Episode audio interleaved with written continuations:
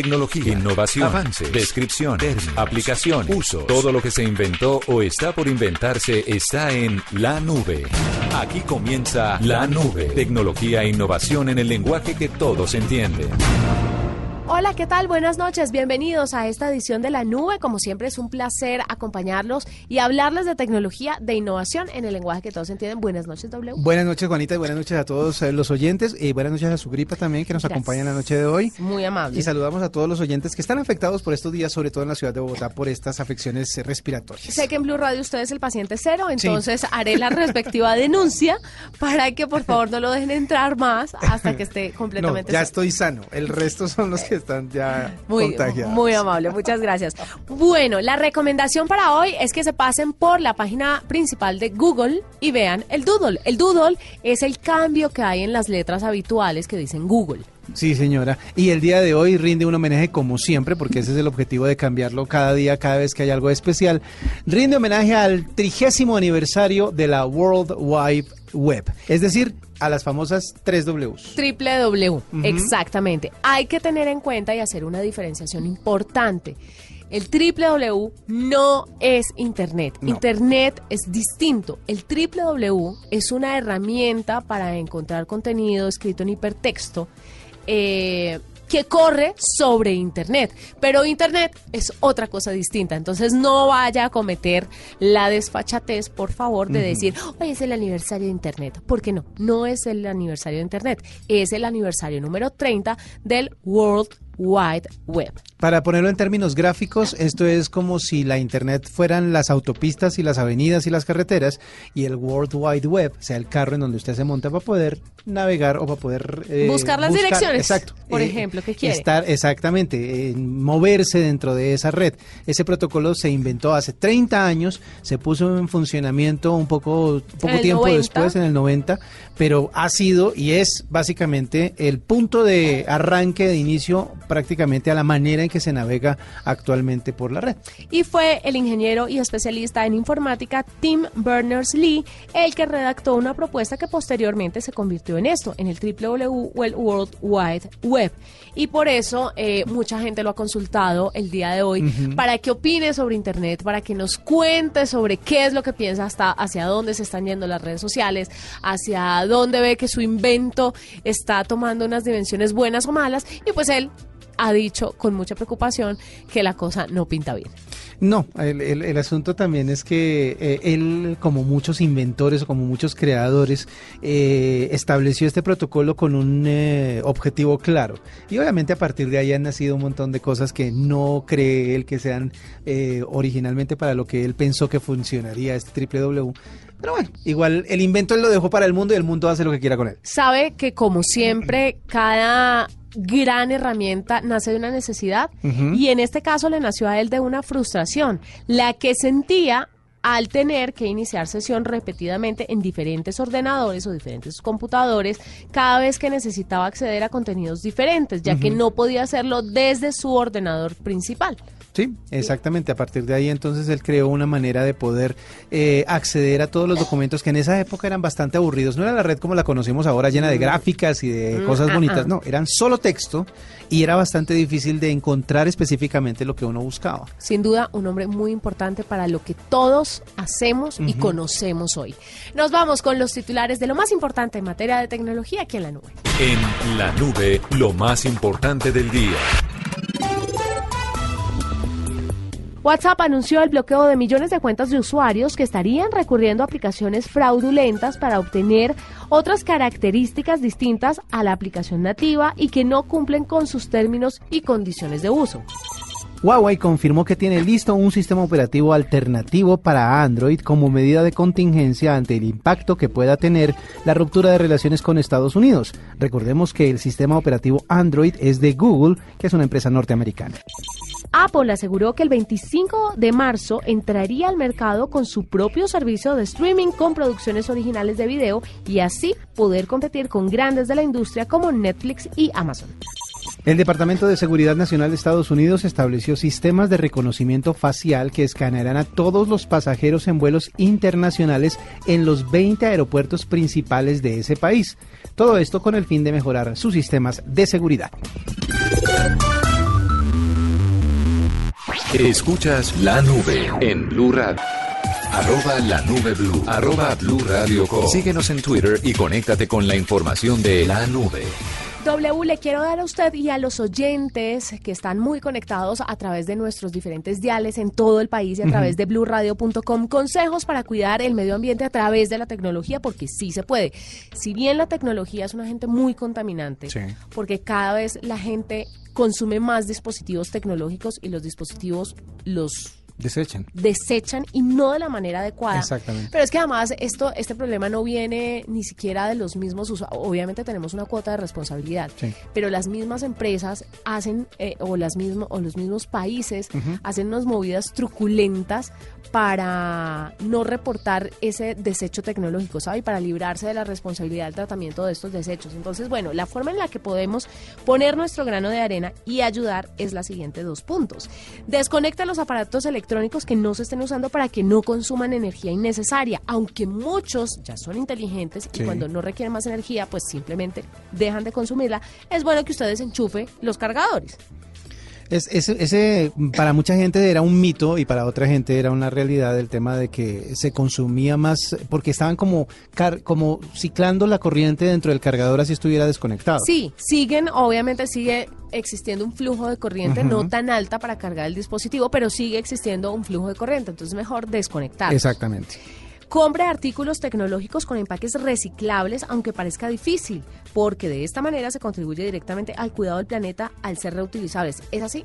No sé dónde están los empaques no, eh, reutilizables. exacto, y el, asunto, que, el asunto que, hemos notado es que en la tecnología, cuando usted compra un teléfono de cierto tamaño, no, ha notado que la caja es como tres o cuatro veces más grande y que muchas veces traen muchísimas partes plásticas, partes de de formadas en, en, plástico y en cartón para poder eh, Proteger. protegerlo, pero a la larga todo eso se desecha y mucha gente ni siquiera sabe a dónde va o de dónde viene. ¿Qué otras alternativas se le ocurren para que los dispositivos se entreguen a los usuarios y que no haya esta necesidad de utilizar tanto cartón, plástico y demás? Pues yo no sé si es tema de mercadeo. En una, en una chuspa. En una, en una bolsita, en una bolsita biodegradable además. No, no sé si eso sea tema de mercadeo, pero muchas veces los empaques eh, tienden a ser sobredimensionadamente más grandes, y me valen la, la, expresión, de lo que necesita el teléfono para protegerse. Realmente si está en una caja que no supere mucho el tamaño del teléfono y tenga ciertas protecciones de espuma alrededor, podría funcionar. Pero si usted lo piensa, por ejemplo, este teléfono que tengo en mi mano, que es un, eh, yo creo que es estándar en términos de tamaño a los que se están usando actualmente, eh, tenía una caja que era cinco veces más grande. Y sí, viene el cargador, vienen los audífonos, pero creo que era demasiado empaque para lo que realmente era. ¿Sabe a mí qué se me ocurre? Me parece, por ejemplo, que en tema de aprovechamiento del espacio en la caja y también una forma de reciclar papel. Me parece que el manual, que es bastante grueso, en la mayoría de los dispositivos, hay otros que son más chiquitos, debería existir en la caja un código QR que usted pueda escanear y ahí se descargue el manual perfectamente. de los celulares. Además que vamos a ser honestos, ¿quién ha leído el manual? Nadie. Por eso. Y todo el mundo lo guarda tres años y luego cuando cambia el celular ahí sí es que lo vota. Y si usted necesita referencias sobre ese manual, ¿a dónde va? A internet. Entonces creo que el manual físico en impreso ¿no? funciona. no adquiera productos tecnológicos que contengan sustancias tóxicas como mercurio, plomo, cromo y cadmio ya que estos no son solo dañinos para la naturaleza, sino también para el cuerpo humano. Me imagino que en Internet dice cada producto qué tipo de componentes tiene. Sí, además porque las baterías son las más contaminantes y el desarrollo de baterías no ha cambiado mucho eh, desde hace algún tiempo eh, y e incluye, esos son los que incluyen, esos elementos son los que incluyen esos contaminantes. Entonces, la idea sería buscar fuentes de energía que no los tengan. Pues ese es otro trabajo para desarrolladores. Y como todos no son celulares, sino que existen otros miles de dispositivos, trata de que esos dispositivos sean recargables y que pueda utilizarlos nuevamente después de una recarga. ¿Por qué? Porque mucha gente compra pilas y pilas y pilas sabiendo que ya existen las pilas recargables, que puede que sean un poco más costosas en la primera compra, pero ya luego usted ve el ahorro sin duda. La vida útil, exacto, la vida útil de esas pilas recargables va a hacer que usted ahorre mucho más a la larga. Es que la gente no piensa en el ahorro a largo plazo. No, y esto es muy importante. Averigüe cuando usted compre eh, un electrodoméstico o un dispositivo móvil, averigüe la marca, qué tratamiento le da a esos dispositivos que son de esa misma marca y que ya no usa, porque hay mucho sistema de reciclaje y las mismas compañías están obligadas a hacer la recolección de dispositivos que ya están en desuso y a darles un tratamiento adecuado. Hay muchísimas partes, eh, piezas dentro de un dispositivo móvil que podrían ser reutilizadas, sobre todo los plásticos o sea, mucho plástico involucrado en la construcción de un, de un smartphone o de una tablet o de un dispositivo móvil que podía, en términos generales, reutilizarse. Estos consejos me los encontré en un portal que se llama 10, pero además quería, obviamente me toca y quiero mencionarlo porque es un buen portal, pero quería contarle que el último punto es muy curioso. No utilice aparatos electrónicos innecesarios o aparatos eléctricos innecesarios. ¿Como cuáles, por ejemplo? Esa es una gran pregunta. ¿No tiene idea? Queríamos, quisiéramos buscar a la gente de 10 que tan... Eh, eh, que tan acuciosamente pusieron ese punto, que nos contaran también un poquito más al respecto. No, hay cosas que, lo que pasa es que la gente ya no las usa, pero hay cosas mecánicas que la gente usaba antes. Pongo un ejemplo, que puede ser una tontería, pero por ejemplo, usted, se acostumbró a hacer café en una cafetera. Ajá. ¿Se acuerda cómo se hacía el café antiguamente? Colado. Exacto. Como se hace en mi casa todavía, porque las cafeteras se les quiebra ese vaso. y no requería usted. Y las de aluminio son carísimas. Exactamente. Entonces usted no requería esa tecnología, usted podía hacerlo de manera manual. Hay, hay cosas que tal vez nosotros dejamos de hacer por la comodidad de la tecnología y ya nos acostumbramos. Ni siquiera por hay la, nada que hacer. Ni siquiera por la comodidad, ¿sabe? Yo creo que muchas veces lo hacemos porque nos deslumbramos, porque wow, ya existe esto, pero en realidad lo necesitamos y le voy a poner dos ejemplos que ponen en esa página. Cepillos sí. electrónicos, cepillos de dientes electrónicos y cuchillos eléctricos. Y le voy a poner uno que usted tiene. Ah. Aspiradoras. Ah, no, perdón. No, no, no. No, no, no, no, no, no, no, no, no, no, no.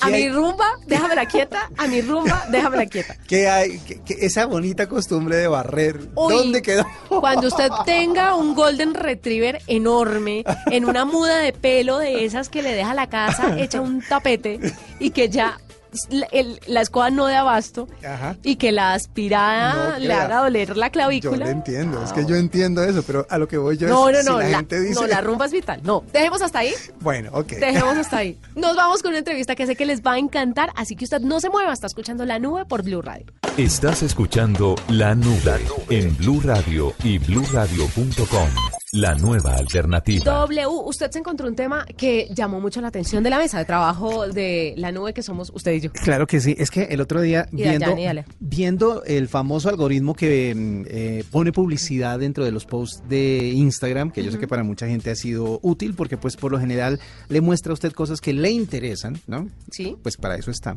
Apareció algo que a mí me interesaba y era eh, el tema de los drones. Muchas veces los drones se vuelven como un juguete, pero se vuelve útil para campos profesionales eh, y en este caso apareció una publicidad de la Universidad Antonio Nariño que ofrecía el diplomado en pilotaje de drones. Es decir, el tema ya se está volviendo profesional. Pero es que además le quiero contar algo. Me hablaba yo en uno de esos viajes que tenemos por temas eh, tecnológicos con el fotógrafo de ¿qué periódico? El Tiempo. Y decía, mire, cuando todo este boom de la tecnología de las redes sociales y demás empezó, al que manejaba las redes sociales le decían el chino ese que maneja el Twitter y esa vaina. Y ahora la profesión es community manager y es vital para una empresa. Y entonces él dice que a él también en su momento le llegaron a decir, el chino ese que juega con ese aparatico que vuela. y resulta que los drones se han vuelto importantísimos no solamente para tomar fotografías, sino también para hacer tomas aéreas. En los noticieros lo vemos. y además en las películas, en todo. Y para temas de vigilancia, para temas de cuidado de extensiones grandes de terreno, por ejemplo, desde, desde arriba de un cultivo se puede ver cómo está la mayoría, mientras que a, raíz del suelo tal vez usted no pueda ver cómo está progresando, etcétera, etcétera. Hay muchísimas aplicaciones, pero por eso hemos querido hablar con el coronel en uso de buen retiro, como se dice, Javier Delgado Garzón, es piloto de la Fuerza Aérea Colombiana y él es vocero de la entidad que junto a la Universidad Antonio de Niño está ofreciendo este diplomado en pilotaje de drones. Qué emoción. Eh, coronel eh, Delgado, buenos, buenas noches y bienvenido a la nube. W, Juanita, muy buenas noches. Buenas noches a todos los oyentes. Gracias por la invitación. Bueno, como usted puede notar, todos estamos interesados en saber de qué va el tema del diplomado en pilotaje de drones. ¿Cómo nace la idea y hasta dónde es el alcance? Eh, sí, W, la, idea nace de la necesidad de comenzar a, formalizar el tema del ejercicio de la profesión de pilotaje de drones. Como ustedes lo decían, es claro que eh, los drones representan una revolución y como revolución van a ser transversales a muchas, muchas disciplinas, a muchas profesiones. Eh, antiguamente se decía así como ustedes dicen, el, muchacho aquel de la red social, antiguamente se decía la oficina aquella donde está el computador. Hoy en día el que no maneja un computador pues prácticamente no tiene cabida en el, en el mundo eh, eh, laboral. Lo mismo va a suceder con los drones en muchas profesiones. Quien no tenga dentro de su desarrollo profesional un conocimiento básico o cierto nivel de manejo de los drones, pues va a estar por fuera un perfil atractivo para los empleadores, para las empresas. Eh, coronel, ¿cuál es la intensidad horaria de este diplomado en pilotaje de, drones y qué se requiere? ¿Cada quien debe llevar su dron para poder pilotearlo o de pronto la Universidad Antonio Nariño eh, tiene los drones para que cada uno pues haga sus prácticas? ¿Hay que pagar un seguro en caso de que tiren el dron abajo y lo dañen? Pues porque no estamos hablando de un avioncito de papel, siempre un dron es, pues es costoso. Sí, Juanita, el, el, diplomado es de 116 horas. Eh, se lleva a cabo en las aulas de eh, Nicolás de Federman, la sede de Antonio Nariño, y para las prácticas es en el campus de USME, que es un campo autorizado por la Aeronáutica Civil para volar los drones. No tienen que llevar los drones, los drones los pone DQPRO, quien nosotros poseemos una flota de drones con sus respectivos seguros, eh, es decir que el costo de la matrícula cubre la práctica cubre la teoría, el estudiante lo único que tiene que tener es la disposición para ingresar a este mundo de, la aeronáutica. Dos preguntas en una. ¿Cuántas horas son teóricas, cuántas son prácticas? Y la segunda, ¿cuánto vale el curso? Sí, las, las, horas, las horas teóricas son 70 y las horas prácticas son 46 eh, en donde de esas 46 horas prácticas el estudiante va a volar 20 horas en los drones.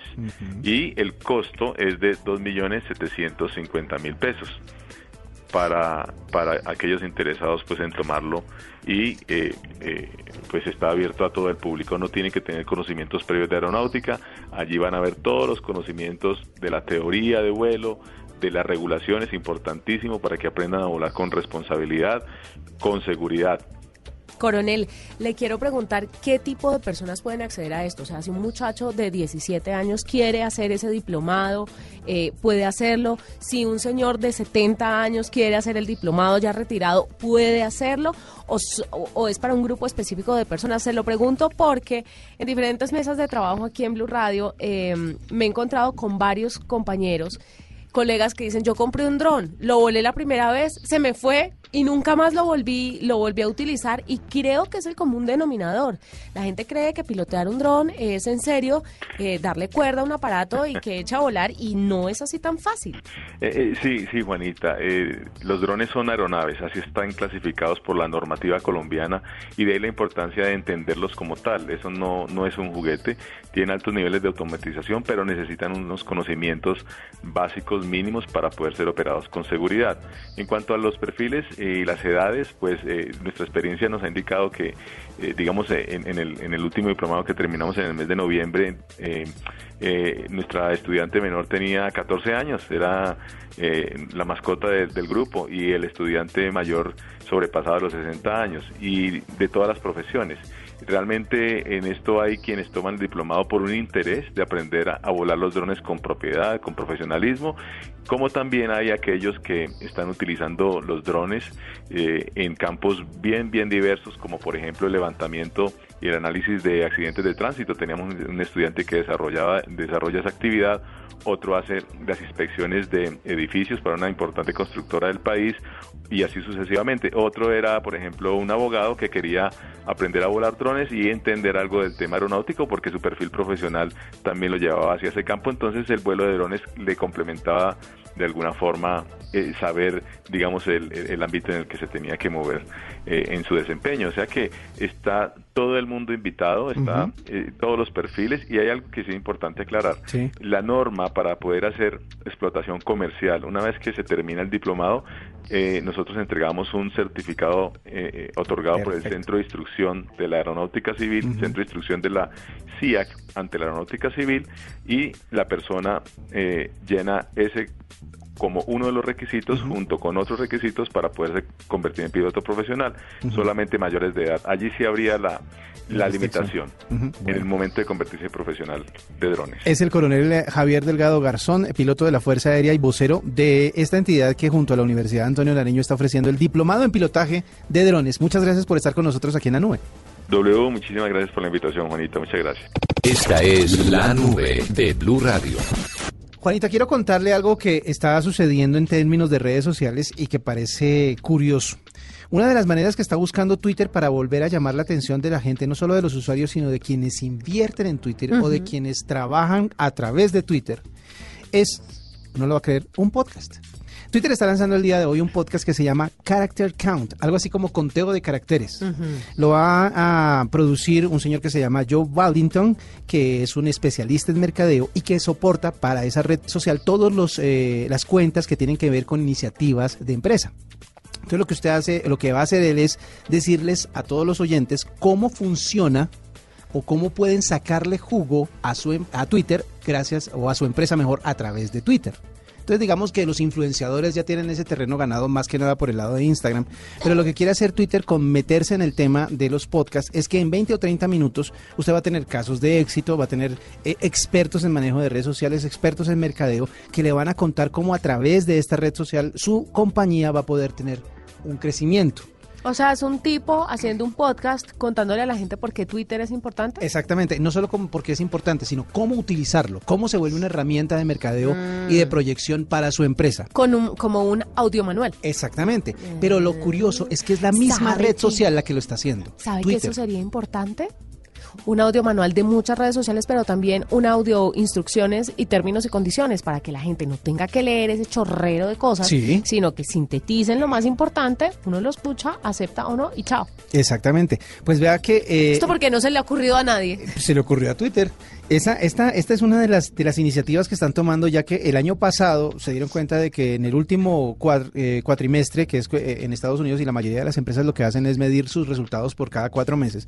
En el último del año pasado no encontraron que tuvieran la, digámoslo así, las ganancias que estaban esperando. Entonces empezaron a pensar en para qué le puede servir a la gente la red social y encontraron que muchas de las personas que tienen empresas o emprendimientos comercializan o anuncian que tienen un nuevo emprendimiento a través de Twitter. Entonces lo que dijeron es qué tan fácil o qué tan bueno podría ser que alguien les contara cómo pueden aprovechar mejor la red social, porque por ahora solo se encargan de enviar trinos o de contratar influenciadores dentro de la red para que envíen trinos hablando de cierto producto, de cierta de cierto emprendimiento. Lo que ellos dicen es, si nos rodeamos de gente de mercadeo y hacemos un podcast para contar día a día, cada vez que lo publiquen, casos de éxito o cómo pueden mejorar su interacción con la red social entre ellos y sus clientes, pues vamos a ganar más audiencia, vamos a tener gente que esté más interesada en activar sus cuentas de Twitter y eso a la larga hace que todos los de Wall Street vean con buenos ojos la red y vuelva a subir el precio de la acción, que es básicamente lo que están buscando. ¿Y eso cómo redunda en el usuario final? Pues aparte de que le enseña a manejar sus empresas, o sea, el que no tiene empresas, ¿qué? No, justamente, como actualmente estamos en la era de los influenciadores, en la era de que las personas se vuelven sus propias marcas, es una manera de aprovechar esa, ese boom o esa forma de utilizar las redes sociales para el ciudadano de a pie, para la gente que está, que tiene una cuenta de Twitter. ¿Usted tiene una cuenta de Twitter que maneja cada cuánto, más o menos? Uy, no, cada vez que la enlazo con mi cuenta de Instagram. Exactamente, pero muchas personas las utilizan, como yo, una vez al año. O muchas veces las personas lo utilizan única y exclusivamente para informarse, para leer, hay mucha gente que tiene cuentas en donde únicamente lo que hace es leer y leer y leer a, lo que sí, a la gente que sigue. Sabe que yo nunca pensé ser una usuaria pasiva en redes sociales, pero en Twitter sí siento que me he vuelto una usuaria pasiva porque ya no he vuelto a trinar, sino que me dedico exactamente a eso, a ver, a informarme, a ver de qué es lo que están hablando la gente, a ver cuáles son las tendencias y por qué es tendencia y ya, pero no me llama la atención postear. Lo que están tratando de hacer con este tipo de estrategias como el podcast es invitar de nuevo a la gente a volverse activa dentro de la red social. Y muchas veces tiene que ver con cosas tan sencillas como emprendimientos. Pongamos un ejemplo. Hay usted eh, en su oficina, hay una señora que vende eh, lo que se comen ahí en la oficina mientras llega la hora del almuerzo.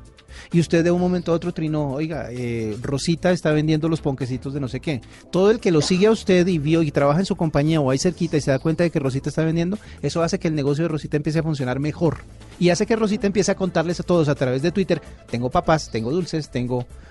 se le lleva la chocolatina de regalo del Día de la Mujer si se olvidó. Así que usted tiene la oportunidad de mejorar la manera en que el alcance mejor que usted tiene con la gente a través de la red social, que es originalmente para lo que se creó este tipo de estrategias. Entonces Twitter está dando un paso adelante saliéndose de lo que corresponde únicamente al universo de la red social para pasarse a otros universos como el podcast y así potenciar a la gente que quiere utilizarla para los negocios. Estás escuchando La Nube, en Blue Radio y bluradio.com, la nueva alternativa. Arroba la nube blue. Arroba blue radio Síguenos en Twitter y conéctate con la información de la nube. W, ponga atención a lo que usted va a escuchar. Usted y todos los oyentes que a esta hora están conectados a la nube, presten atención. Hi, I'm Q, the world's first genderless voice assistant. Think of me like Siri or Alexa, but neither male nor female. I'm created for Se llama Q y es el primer asistente sin género porque siempre hablamos mucho aquí en la nube sobre el tema de por qué siempre los asistentes virtuales son mujeres. ¿Qué es lo que pasa? ¿Por qué no son hombres? O si ha existido la voz de los hombres, por ejemplo en Waze, usted tiene la posibilidad, usted tiene una biblioteca gigantesca de voces para elegir quién es el que le da como las direcciones. Y el de el de Samsung, el asistente de Samsung es hombre, creo. No estoy seguro. Mm, no estoy segura. Creería yo que Bixby es mujer. Sí. Pero no estoy absolutamente segura. Pero me parece incluyente el tema de que se convierta en la voz eh, de uno de esos asistentes. Pues más allá que de incluyente es que están eliminando el tema de los sesgos en la tecnología. Mire, em, muchos asistentes como Alexa, como Siri, ya lo hemos mencionado, tienen eh, voces de mujeres y por eso se creó este primer asistente sin género y con lo que pretende, por supuesto, se pretende eliminar el sesgo de género existente en los asistentes inteligentes actuales. Para desarrollar este proyecto se unieron varias personas, sobre todo la gente de la Universidad de Copenhague, y el objetivo era buscar parámetros de una voz neutra y para eso se grabaron a cinco participantes que se identificaban como no binarios es decir, ni hombres ni mujeres. Una vez elegidos los participantes transgénero eh, y se consiguió una muestra que intentaba sonar neutra, se solicitó a más de 4.600 participantes a lo largo de Europa que establecieran del 1 al 5 la puntuación de cada voz, siendo el 1 la representación de voz masculina y 5 las voces femeninas. Sí. Entonces eligieron al la de la mitad, exactamente. Con un grupo de lingüistas y diseñadores de sonido se fueron modulando las voces intentando afinar eran percibidas de manera más neutra y después de múltiples pruebas, pues el equipo eh, del proyecto logró dar con un rango de frecuencias y un tono concreto donde la voz era percibida de una manera neutra. Vea que hay una cosa que parece curiosa, pero es eh, la búsqueda de la comodidad de la gente con el asistente. Es decir, qué tan cómodo se siente uno con una voz femenina, qué tan cómodo se siente uno con una voz masculina. Y en este caso, yo creo que podrían darle al, al, clavo en el sentido de que si uno oye esta voz, porque estaba poniéndole también mucho, mucho cuidado al inicio, eh, tiende a sonarme a mí personalmente como una voz femenina. ¿A usted le suena como una voz femenina? A mí me suena como una voz femenina ronca, profunda, gruesa, pero como una voz femenina. Eso me hace sentir a mí cómodo con la información que me está dando. Seguramente para otras personas, no voy a, no voy a, prejuzgar, pero es posible que para una mujer tienda a aparecer una voz masculina cálida, agradable, suave, que también las hace sentir más cómoda con la información que les está dando. Sabe que yo como mujer, y precisamente le iba a preguntar eso, si usted como hombre la percibí, la percibía distinta a como la percibo yo. Yo la percibo como una voz de mujer, no la percibo como una voz masculina. estoy seguro que los oyentes habrá gente que diga, antes, de, antes de que usted me dijera eso, me pregunté y dije, ¿será que de pronto doble la percibe más masculina por su lado masculino. Sí. Entonces, pero me llama la atención que usted diga que la percibe femenina. Pero sí, preguntémosle a la gente a través de arroba la nube blue, arroba Juanita Kremer, arroba W2009, la palabra doble, la letra U 2009. Cuéntenos si usted percibe esta voz como masculina o como femenina, o si le parece de verdad una voz neutral y no la identifica con ningún tipo de género. Yo la veo más masculina, más femenina. ¿Y sabe qué? Creo que en el fondo el ser humano tiende como a buscar a su mamá. Sí. No puede sé, ser eso. me parece a mí, aunque me gustaría que habláramos con un especialista para que nos diga por qué la gente se siente más cómoda tal vez con eh, mujeres hablándole y prestándole cierto tipo de asistencia de ayuda. Pues mañana entonces daremos la respuesta a la encuesta, los resultados de esa Sí. encuesta y además hablaremos con ese experto para que nos cuente bien lo que sucede al respecto. Pues vamos a, a tratar de contactarlo y les contaremos. Hasta este momento, la nube, fue un gusto acompañarlos. Nos encontramos mañana en otra edición con tecnología e innovación en el lenguaje que todos entienden. Que la pasen bien, chao.